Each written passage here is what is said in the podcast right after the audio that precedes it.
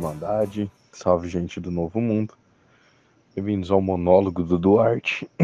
A gente combinou de cada um dos três fazer um monólogo e vou dar início aqui ao meu monólogo de Natal.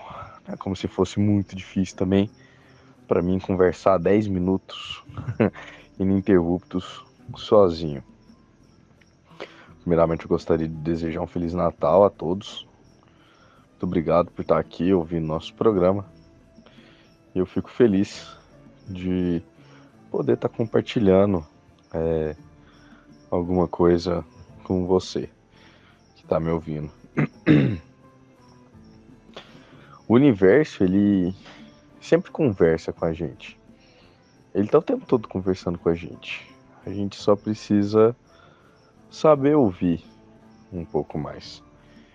E eu acho muito bonito o espírito natalino, como as pessoas começam a se preocupar um pouco mais com a família e com a compaixão. Existe uma razão especial da nossa família ser a nossa família. Essas são as primeiras pessoas que a gente tem que aprender a amar. As primeiras pessoas que a gente tem que aprender a amar é sempre as pessoas da família da gente.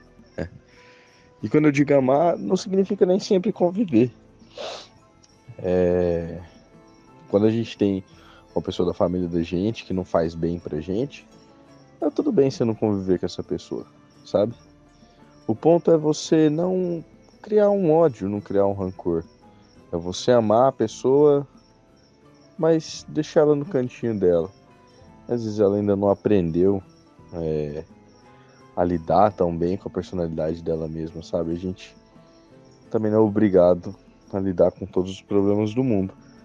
Mas quando você tem amor, quando você simplesmente entende que por detrás, talvez, daquele, daquele jeito maldoso, de palavras ruins, tem é, uma pessoa com traumas, uma pessoa que carrega uma angústia, uma dor, um medo, você precisa lembrar que tudo que as pessoas falam, elas estão dizendo para elas mesmas. Então, nesse Natal, eu gostaria de convidar vocês para pensar um pouco mais sobre a verdade, especificamente a verdade. É, eu e a minha família a gente costuma viajar no Natal e a gente veio para um hotel fazenda aqui da cidade de Goiás, antiga Goiás Velha. E aqui os quartos, eles são. É, os chalés, na verdade, né? Eles recebem nomes de pássaros. E o quarto que a gente ficou hospedado é justamente o beija-flor. o beija-flor é um, tem um símbolo muito é, extenso dentro da, da doutrina do Daime. E o Beija-Flor é onde começa toda a história do, do Dime Podcast, né? É onde começa a jornada do Gomes no, no Santo Daime. E é possível que eu tivesse encontrado o Santo Daime mesmo sem o Gomes, porque não foi por ele que eu cheguei, pela Lilian, né? Eu acredito que esse símbolo fato de eu estar aqui no, no quarto Beija-Flor é para me lembrar que eu tô tendo a oportunidade de recomeçar, sabe? Vocês todos têm a oportunidade de recomeçar também. De dar início a um novo ciclo.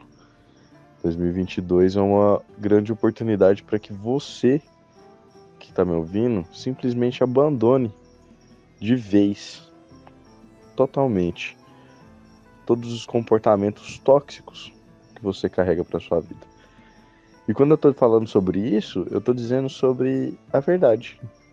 Simplesmente ser uma pessoa sincera com você mesmo e com todas as pessoas ao seu redor. Consulta na sua consciência. Você diz a verdade para as pessoas que você ama? Você diz a verdade sempre para as pessoas que você ama? Não tem outro jeito de viver. Né? A mentira é um ciclo vicioso que quando você cai nela, cara, ixi, vai virando uma bola de neve. Então, eu tô convidando vocês para isso, para verdade.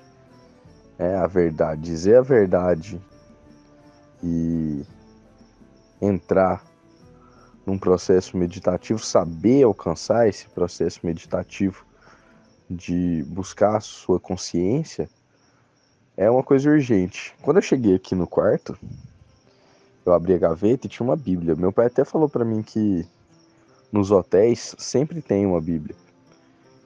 Eu não sabia disso, eu nunca tinha reparado. Mas aí por acaso a gente chegou aqui e aí quando eu abri a gaveta eu vi a Bíblia, eu falei, nossa, que legal uma Bíblia. Aí meu pai falou, não, mas é normal ter Bíblia. Eu falei, ah, não sabia disso, nunca tinha reparado. E aí eu fui ver uma edição é, da pastoral, né? Uma, uma Bíblia da, da Igreja Católica. Tô, tô especificando isso porque existem algumas igrejas que modificam a Bíblia, né? Então eu tô dizendo que a gente que essa versão aqui que eu achei é a da pastoral da, da Igreja Católica. E essa Bíblia ela tem uma diferença, ela vem com umas notinhas de rodapé, meio que explicando assim os simbolismos e dando um contexto histórico também para os textos. Ah, mas eu falei, eu fui direto no Apocalipse. Eu falei, nossa, que Bíblia top, eu vou já diretão na Apocalipse. Eu sempre tive um, um não sei, um, um apreço assim pelo texto do Apocalipse. Eu acho muito chocante você falar sobre o fim, né? O fim, o Apocalipse, o Armagedon, ou qualquer outro nome que as pessoas possam dar. E aí eu comecei a ler o Apocalipse e eu percebi que ele é um texto que se trata sobre a urgência que a gente tem de alcançar essa iluminação de consciência. Né? Se você pega o texto bíblico e começa a encarar ele da seguinte forma: é, as primeiras, a primeira parte do Apocalipse é, são as cartas de Paulo para as igrejas, que seria para corrigir as condutas. Se você ler lá, é bem possível que em algum momento da sua vida você se identifique com uma das sete igrejas. Depois disso, ele começa a falar da necessidade da urgência da conversão. Né? A, a urgência da conversão seria justamente você ter esse, esse estalo, né? esse despertar da consciência que seria uma consciência búdica. Eu gosto mais do, do jeito budista de explicar essa parte, mas é a mesma coisa. A gente está falando sempre da mesma coisa. Não, não tem outra outro destino. Existem vários caminhos, mas é sempre o mesmo destino. E, e eu pensei sobre isso, eu refleti bastante sobre isso, sabe? Dessa urgência da gente estar tá sempre falando a verdade, dessa urgência da gente estar tá consciente sobre o que a gente está fazendo, da gente estar tá prestando atenção nas nossas atitudes. E 2020 e 2021, porque a gente teve dois anos de pandemia, foram dois anos onde foi dada a oportunidade da gente fazer uma retrospectiva mental das nossas atitudes. E posteriormente nesse ano, agora no próximo ano que entra, aplicar. Né? Todo mundo teve a chance de frear um pouco os pensamentos, de, de ter uma, uma entrada é, mais introspectiva.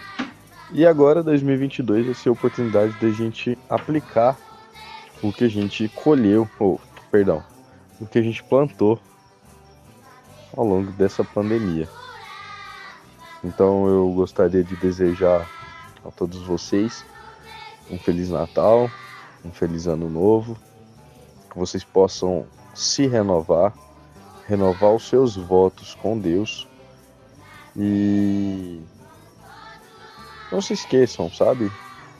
O diabo e Deus tá tudo dentro de você. E os dois te oferecem um cálice. Você escolhe de qual você vai beber. Quanto mais consciente você tá, mais fácil é recusar o cálice do Satanás. Então, não se confundam, não criem, não criem bengalas de, de sei lá, de achar que estão sendo influenciados por forças malignas. Vocês são suas forças malignas, vocês são suas forças benignas. Que dentro de você venha só a luz. Boas festas, curtam com sabedoria, saibam aproveitar com responsabilidade e, acima de tudo, caminhem sempre dentro da verdade. Esse é o único jeito de estar com Cristo. E eu falo Cristo porque eu venho da doutrina cristã. Eu sou o Daime Podcast, eu não sou o Buda Podcast. então, pra gente estar tá caminhando com Cristo, ok? Mais uma vez, muito obrigado pela sua atenção e fiquem com Deus.